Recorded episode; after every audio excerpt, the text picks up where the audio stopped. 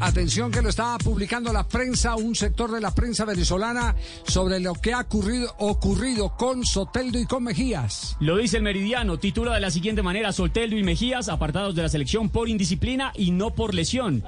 Los vinotintos Jefferson Soteldo y Joshua Mejías han sido apartados de la plantilla nacional por casos de indisciplina, según fuentes de los periodistas Tony Argueles y Elías López, a diferencia de lo que expuso la cuenta oficial de la selección, que no pudieron participar en el partido contra Ecuador por lesión. Por fortuna, Venezuela no los extrañó mucho luego de llevarse la victoria en el Olímpico de Caracas. Tiene antecedentes Soteldo, ¿no? Sí, bastantes antecedentes. Sí.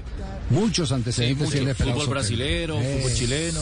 Qué lástima con tanto talento ese muchacho, En ¿no? concentraciones de selección de Venezuela, sí, sí. Sí, el nivel de compromiso muy bajo. Uno cuando llaman a la selección de su país tiene que tener un nivel de compromiso enorme. Además tiene calidad.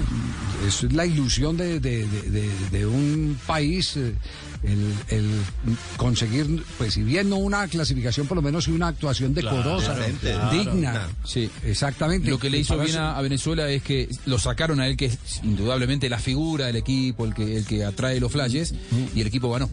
Ajá. Digo, porque si perdía por ahí para el entrenador podía haber algún reproche, Sí. más allá de la indisciplina, porque ciertos jugadores tienen un halo de más eh, tolerancia por parte de la prensa, sobre todo si es que juegan bien. Ayer el mejor jugador no estuvo por indisciplina, el equipo ganó, entonces respalda la decisión del técnico. Sí, ahí mismo en Venezuela hay jugadores que tienen un, un nivel de compromiso superior.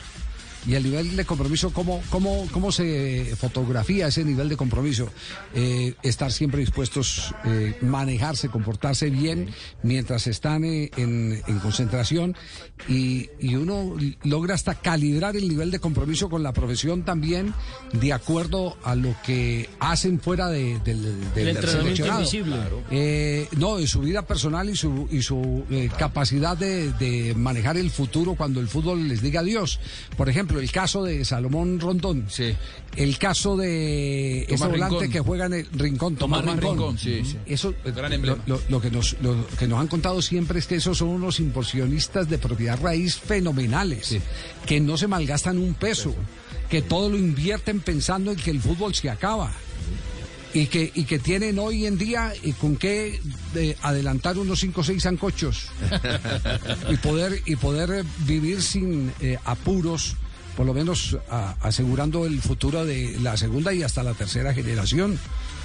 Es una oportunidad que les da la vida en un momento y, si, y, y- y así de rápido como llega, así de rápido se va. Y si no la aprovechan, chao.